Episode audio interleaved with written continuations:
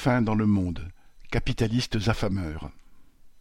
D'après un rapport de l'ONU, 258 millions d'êtres humains sont guillemets, en insécurité alimentaire aiguë, soit une augmentation de 34% par rapport à l'an dernier.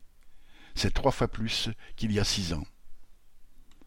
Pendant quelques années, avant 2015, les catastrophes alimentaires ont un peu baissé, les politiciens et les tenants du système capitaliste cherchaient à faire croire que progressivement, en étant patients, ce même système allait un jour éradiquer la faim dans le monde. C'est tout le contraire qu'on peut constater. Le rapport de l'ONU note la responsabilité de l'explosion des prix, en particulier ceux des céréales. Mais qui est responsable, si ce n'est tous ces groupes capitalistes qui sont en situation de monopole dans la production, le transport et le commerce des céréales et autres produits alimentaires? Le trust du CAC 40 qui a fait le plus de profits cette année est la CMA-CGM qui expédie sur tous les continents ses porte-conteneurs de marchandises. Avec plus de 23 milliards d'euros de profits, elle a même devancé Total Energy.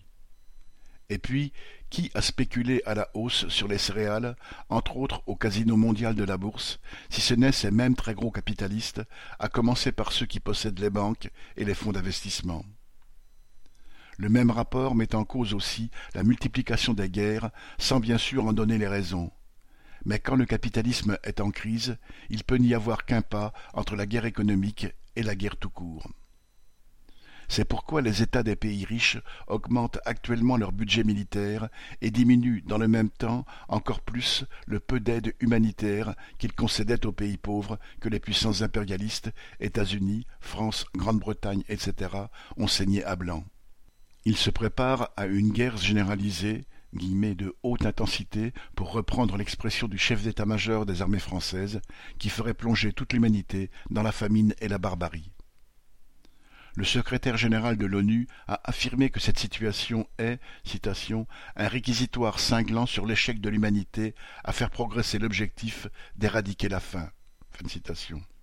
Ce n'est pas l'humanité qui est coupable, mais l'organisation capitaliste de la société, dont le moteur est la recherche du profit, quoi qu'il en coûte à l'humanité, par une mince couche de parasites. Ce n'est qu'en mettant fin à ce système qu'on pourra mettre fin à la faim dans le monde. Arnaud Louvet